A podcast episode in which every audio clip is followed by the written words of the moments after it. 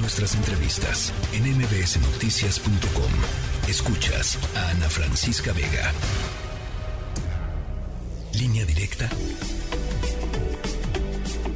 con Ezra Shabot.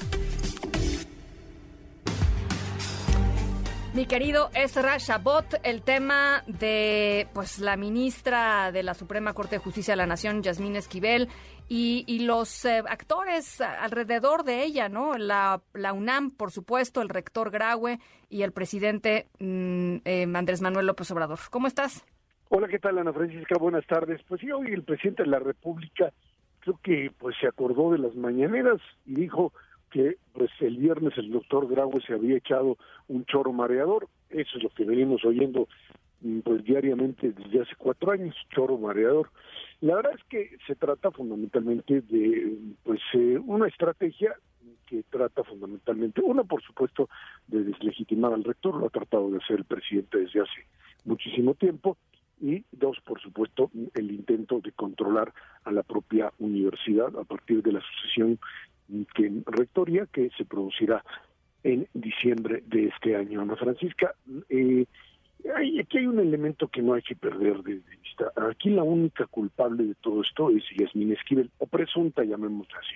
Eh, quien falseó la tesis o compró la tesis es ella. No hay forma, puede decir y argumentar lo que quiera, que se la copiaron, etcétera ella finalmente aparece como segunda, una segunda copia como tal y por ello tendría necesariamente que estar pues ahí eh, respondiendo por ello. Pero esto se ha convertido pues en un eh, mecanismo político de defensa de lo que representa para el gobierno y la cuarta transformación esta idea de sus leales, quiénes son sus leales y a los cuales hay que defender a capa y espada independientemente de lo que hayan cometido. No hay no hay ningún tipo de falta que pueda pues de alguna manera sacarlos de la jugada en tanto la lealtad esté ahí a, toda prueba. Y pues lo que hizo el rector finalmente a muchos les puede el pasado viernes les puede parecer tibio, les puede parecer que no que no es adecuado, pero pues el rector Gragüey no es un político, no tiene por qué ser el político que pues salga con soluciones mágicas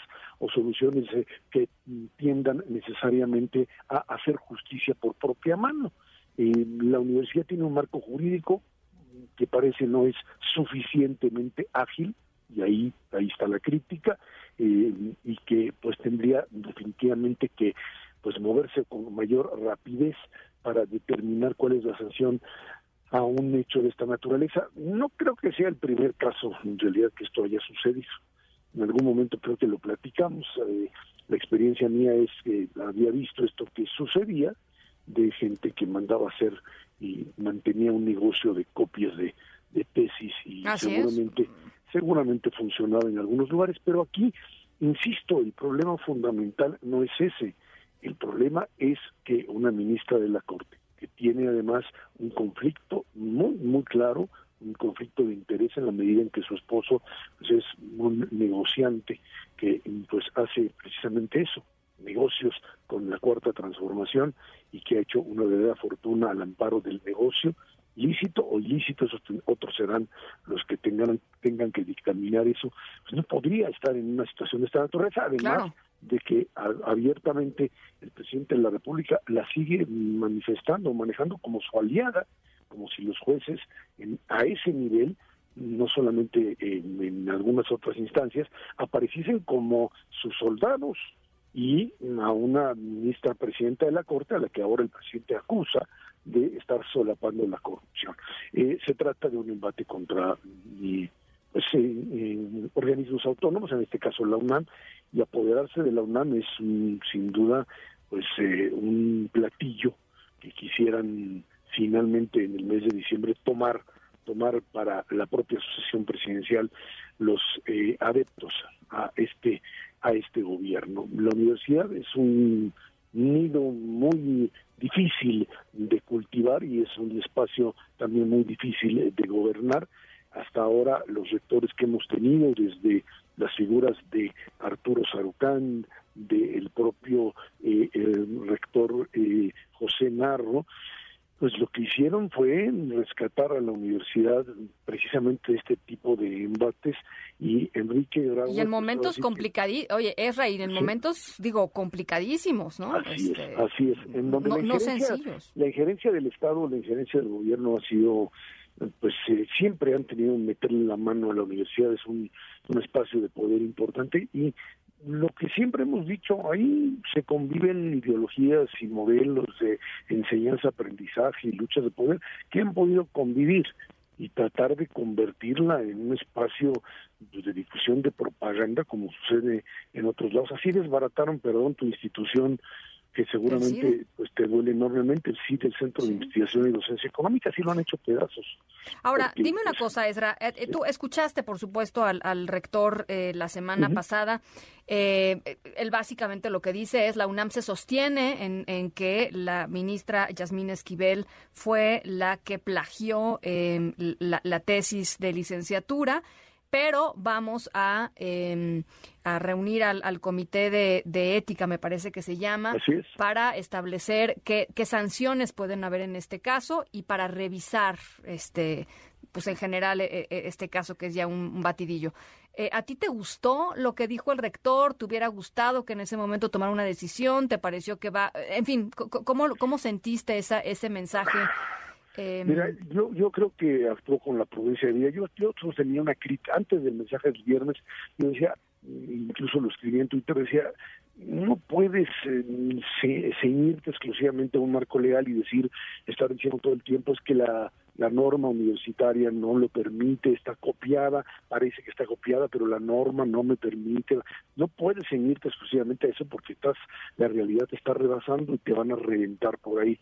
Eh, yo creo que finalmente el viernes lo que hizo fue decir, a ver, no, tiene el grado la vehemencia de un político como tal, pero en el fondo lo que le estaba diciendo es, a ver, entendamos algo claro, es un plagio, es un plagio que derivó finalmente, es un engaño donde la única culpable es la señora Esquivel y en función de eso tendría que ser sancionada.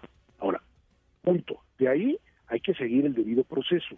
Esto que en este país parece que solamente se utiliza cuando el elemento político de poder lo requiere, y entonces sí, entonces ahí sí nos vamos al debido proceso, ahí sí empezamos a ver qué falló y qué no falló. Figuras de todo tipo, desde gente que puede estar metida en la cárcel porque se le cayó el aspa de la lavadora, hasta figuras como Rosario Robles o Siete, donde quieras, pues este, eh, Florence Cassés y otros, ahí el tema del debido proceso, pues parecería que eh, tiene cierto peso. En este caso, en este caso, pues, Yasmín Esquivel, por más que parezca que esto es en flagrancia, tendría derecho a presentarse, ¿no? A presentarse y decir qué fue lo que pasó y presentar pruebas. Tú no puedes, aunque lo veamos como parecería ser a todas luces que es, y tendría derecho a decir qué fue lo que pasó desde su perspectiva y no a que fuera pues eh, llevada a no sé qué tribunal quiere el presidente. El presidente quiere guerra, quiere sangre y quiere jugar con esa sangre para finalmente entrar al proceso de apoderamiento de la UNAM. Graue hizo lo que tenía que hacer, la trampa se la pusieron. No perdamos de vista algo fundamental, Ana Francisca. La que hizo la trampa es Yasmín Esquivel.